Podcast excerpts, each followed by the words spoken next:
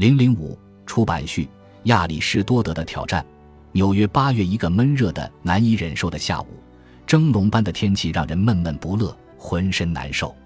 我从麦迪逊大道坐公共汽车回酒店，上车时，中年黑人司机对我露出热情的笑容，友好的打招呼：“嗨，你好吗？”我吃了一惊。公共汽车在闹市区拥堵的车流中慢慢蠕动。黑人司机像对我一样，向每一位上车的乘客热情地打招呼。他们都和我一样吃惊，但由于天气让人情绪低落，几乎没人搭理他。汽车爬出拥堵的闹市区，进入郊外住宅区之后，车上发生了缓慢但奇妙的变化。黑人司机自说自话般地给乘客介绍起沿途的景致，比如那家商店在大甩卖，这家艺术馆有一个很棒的展览。街头那家电影院刚上演的电影，他一路讲个不停，有趣极了。他快活地和我们分享大都会的多姿多彩，感染了所有乘客。乘客下车时卸下了上车时沉默的外壳。黑人司机大声说：“再见，祝你愉快。”每位乘客都报以微笑。这一幕留在我脑海中快二十年了。我在麦迪逊大道坐车那天，刚刚拿到心理学博士学位。但是对于公共汽车上奇妙的变化，当时的心理学研究还是一个空白点。心理学对情绪机制几乎没有任何研究。不过我想象得到，那种欢乐情绪的传播如同病毒一样，从车上的乘客蔓延扩散到整个城市。那位黑人司机就像城市的和平缔造者，拥有巫师一般的魔力，让原本闷闷不乐的乘客愉快开朗起来。不过。本周报纸上的内容却与此形成鲜明对照。在当地一所学校，一位九岁的男童把油漆倒在学校的课桌、电脑和打印机上，并蓄意破坏学校停车场里的一辆汽车。他这样做的原因是一些三年级的同班同学称他为“小宝贝”，他希望以此改变同学对他的印象。一群年轻人在曼哈顿一家说唱俱乐部外消磨时间时，无意中发生冲撞。最后演变为打群架，其中一名肇事者手持点三十八自动手枪向人群开枪射击，导致八人受伤。报道称，本来是小小的疏忽，却被误认为侮辱行为，最后演变成枪击事件。这种现象近年在美国有愈演愈烈的趋势。据报道，在十二岁以下的被杀害儿童当中，有百分之五十七是被他们的父母或者继父母杀死的。在将近一半案件中，父母声称他们只是想教训一下孩子。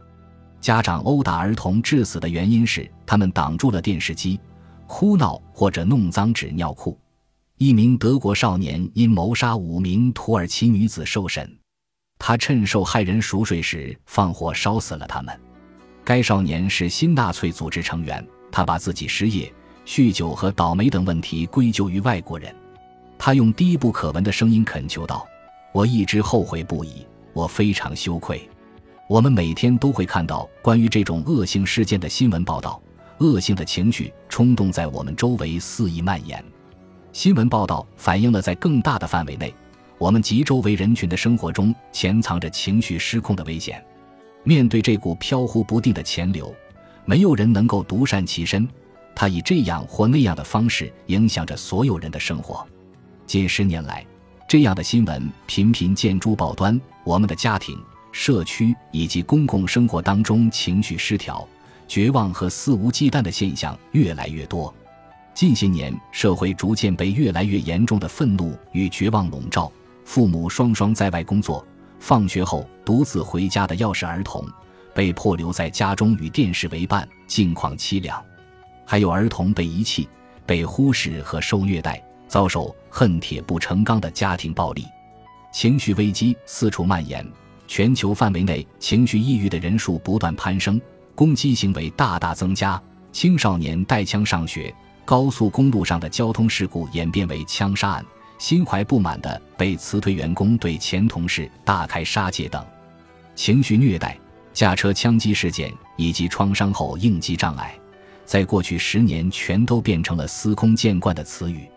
时下的问候语也从欢快的“祝你愉快”变成了暴躁的“让我开心”。情商的目的在于把情绪这种说不清的东西说清楚。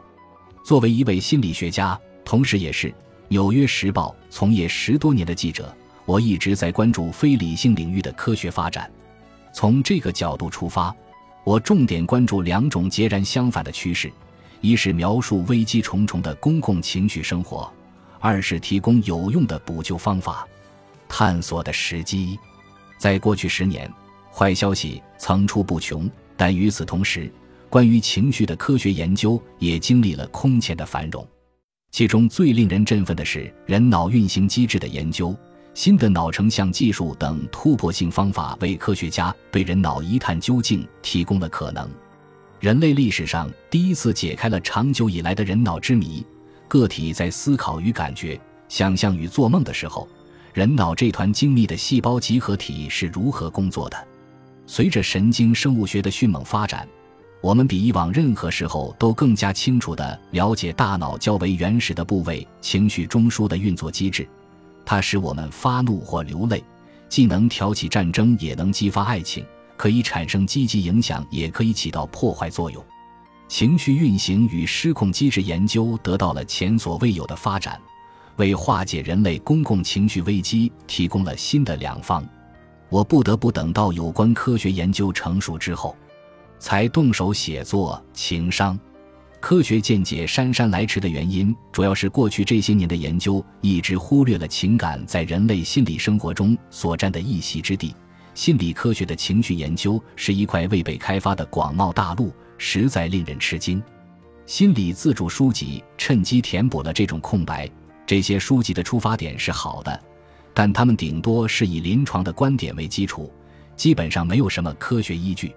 现在科学的发展终于能对这些复杂的、离理性最远的精神问题提供权威的解释，为人类心灵拼出比较清晰的图像。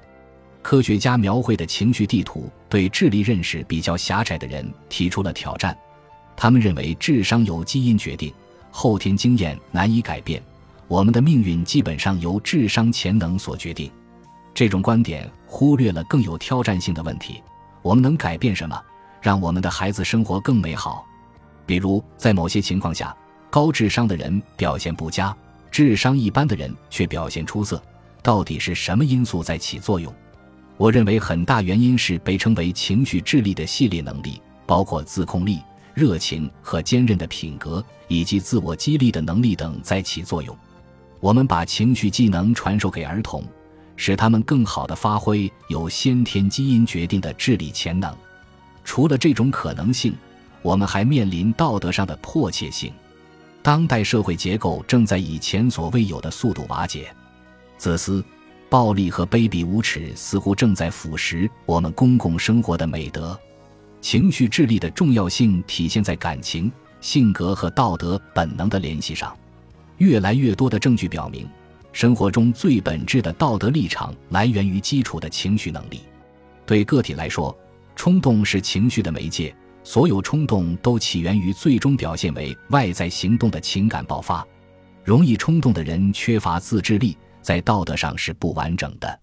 控制冲动的能力是意志和性格的基础。同样的道理，利他主义的根源是同理心，具有理解他人情绪的能力。如果对他人的需要或绝望缺乏感应，就谈不上关怀。如果问我们时代最需要的两种道德立场是什么，那就是自我克制和同情心。本集播放完毕，感谢您的收听，喜欢请订阅加关注，主页有更多精彩内容。